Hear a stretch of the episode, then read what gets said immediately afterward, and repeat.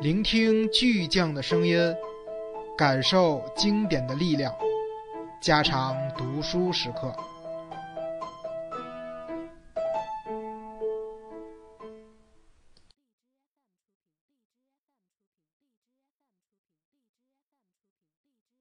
第二部《灵与肉》，作者要想让读者相信他笔下的人物确实存在，无疑是愚蠢的。这些人物并非脱胎于母体，而是源于一些让人浮想联翩的句子或者某个关键情景。托马斯就产生于 “Amo is the camel” 这句话，特蕾莎则产生于肚子咕噜咕噜叫的那一刻。特蕾莎第一次迈进托马斯寓所门槛的时候，肚子一阵咕噜咕噜叫。这不用奇怪，她没有吃中饭，也没有吃晚饭，只是中午上火车之前在站台上吃了一个三明治。他脑子里只有那个斗胆的出游计划，连吃饭也忘了。但是对自己的身体越是毫不关心，越容易遭到他的惩罚。就在他和托马斯面对面的时候。他受到了折磨，听到肚子在咕噜噜叫唤，他难受的几乎要哭了。好在十秒钟之后，托马斯就将他拥在怀中，他终于忘记了肚子的叫声。产生特蕾莎的这一情景，粗暴的显示了肉体和灵魂之间不可调和的两重性，这一人类根本的体验。从前。人们总是惊恐地听自己胸膛深处传出有节奏的咚咚声，想知道到底是什么。人当然不会把自己完全等同于像肉体那样奇异陌生的东西。肉体是囚笼，里面有个东西在看，在听，在害怕，在思索，在惊奇。这东西在肉体消失之后还在，还残存，它就是灵魂。当然，肉体在今天已不再神秘莫测。人们知道，胸膛中不停敲打的是心脏，鼻子仅仅是为肺输送氧气突出在体外的一个管道口，脸部不过是标志身体各种机能的仪表盘，标着吃、看、听、呼吸和思考。自从人能够说出身体各个部分的名称，肉体带来的干扰便减少了。任何人也都知道，灵魂不过是大脑灰质的活力。灵魂和肉体的两重性曾一度为科学术语所遮蔽，而今天也不过是一种陈旧、片面的观念，必然招来嘲笑。但是，疯狂的爱和听到肚子咕咕叫，这两者足以使灵魂和肉体的统一性、科学时代的激情幻想，在顷刻间化为乌有。特蕾莎试图透过肉体看到自己，于是她经常照镜子，因为害怕被母亲撞见，每次照镜子都仿佛是一桩秘密的罪恶。吸引她走到镜子前的并不是虚荣心，而是在镜中能看到自我，令他震惊。他忘记了眼前看见的是个传达身体机能的仪表盘，他相信透过脸部的线条呈现给他的是自己的灵魂。他也忘记了鼻子不过是给肺输送氧气的一个管道口，他从中看到的是他本质的忠实表露。他久久地凝视着镜子中的自己，偶尔令他不快的是，他在自己的脸上发现了母亲的轮廓。于是他更固执地看着自己，调动自己的意志力，以虚化母亲的影子，然后将之彻底抹去，让完全属于他自己的东西留在脸上。每次成功于他都是令人陶醉的一刻，灵魂又一次浮现在肉体的表面，如同船员们冲出底舱，奔上甲板，向着天空挥臂高歌。他不仅外表像他的母亲，有时我觉得他的生命也只是他母亲生命的延续，有点像台球的移动，不过是台球手的胳膊所做的某个动作的延续。那么，这个动作最初产生于何时何地？后来又如何变为特蕾莎的生命的？也许就产生于那位布拉格商人第一次当面夸女儿美丽的那一刻。这个女孩就是特蕾莎的母亲。当时他才三四岁，父亲说他长得像拉斐尔画中的圣母。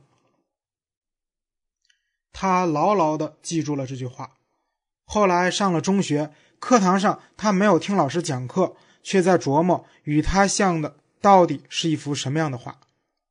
等到了谈婚论嫁的年龄，有九个男人向他求婚，一个个跪倒在他的身边，围成一圈。他像公主一样站在中间，不知道该选择哪一个。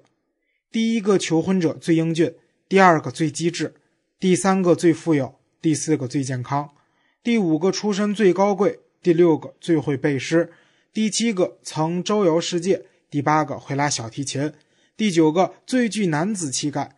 九个人都一样跪着向他求婚，九个人的膝盖都磨出了泡。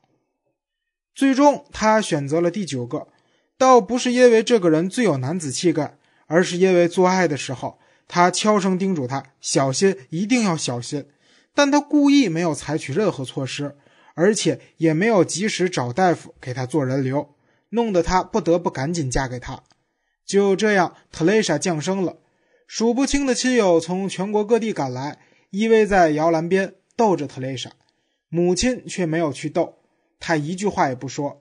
他心里在想着另外八个求婚的，觉得每个都比第九个强。和他女儿一样，特蕾莎母亲也特别爱照镜子。有一天，她发现眼角上有了皱纹，心里直嘀咕：当初的婚姻真是荒唐透顶。这时，她又遇到了一个男人。这人一点也没有男子气概，还犯过几次诈骗罪，并有两次离婚史。他厌恶那些膝盖上跪出了泡的求婚者。这一回，他疯了似的想自己跪下来向别人求爱。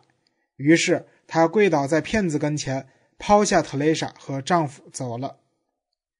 最具男子气概的男人变成了最伤心的男人。过度悲伤使他对一切都无所谓。他不分场合到处乱说，想什么就说什么。警察对他的胡言乱语非常恼火，赶紧传讯他，判了他的刑。他被投进监狱，家里被贴上封条。特蕾莎被撵了出来，只好投奔他的母亲。过了没有多久，最伤心的男人死在狱中，母亲拖着特蕾莎和那个骗子，在一个山脚下的镇子安定下来。继父在一个办公室做职员。母亲在商店做营业员，母亲又生了三个孩子。再后来，有一天，他又一次照镜子，他看到自己老了、丑了，发现自己一切都失去了。她于是寻找罪魁祸首。要说有罪，人人有罪。她的第一个丈夫有罪，这个徒有男子汉气概却不为她所爱的男人。她悄悄叮嘱他一定要小心，可他硬是不听她的话。她的第二个丈夫也有罪，是这个毫无男子气却让她深爱着的男人，把她脱离布拉格，来到这个外省小镇。可他见到女人就追，弄得他没完没了的吃醋。遇到这两个男人，他实在没有办法。唯一属于他不会从他手里溜走，可以补偿所有这一切的人质，就是特蕾莎。特蕾莎也许确实应该为母亲的命运负责。她。一个最有男子气的男人的精子和一个最漂亮的女人的卵子荒诞的结合的产物，正是从这一被叫做特蕾莎的命定的一刻起，开始了母亲马拉松式的不幸人生。他总是不厌其烦地告诉特蕾莎，做母亲就是牺牲一切。他的话很有说服力，因为他说的是他的亲身经历。她就是一个为了孩子而失去了一切的女人。特蕾莎听着。她相信生命的最高价值就是母性，母性意味着伟大的牺牲。如果母性是一种大写的牺牲，那么做女儿的就是永远无法弥补的大写的过错。当然，特蕾莎对那个晚上的情景一无所知，不知道母亲曾低声叮嘱那个最有男子气的男人要小心。他体验的犯罪感就像原罪一样说不清。为了弥补这个罪过，特蕾莎什么事都做。母亲让她辍学，十五岁就开始端盘子，挣来的一切都上交给了母亲。为了回报母亲的爱，她随时准备奉献一切。她操持家务，照顾弟妹，每个星期天都在洗洗涮涮中度过。真可惜，他读中学时是班里最有天分的学生，他一直想出人头地。可对他来说，在这个小镇上能到哪里去出头？每次他洗衣服。盆边总放着一本书，他边洗边翻书，手上的水把书也弄湿了。在这个家里，不存在什么廉耻心。母亲穿着内衣在房里走来走去，有时连胸罩也不穿，夏天时有时甚至一丝不挂。继父倒不光着身子乱走，但他总是等特蕾莎洗澡的时候往浴室里闯。有一天，他在里面把门锁上了，母亲大发脾气：“你以为你是谁？你以为自己能怎么样？你美，他不会把你的美。”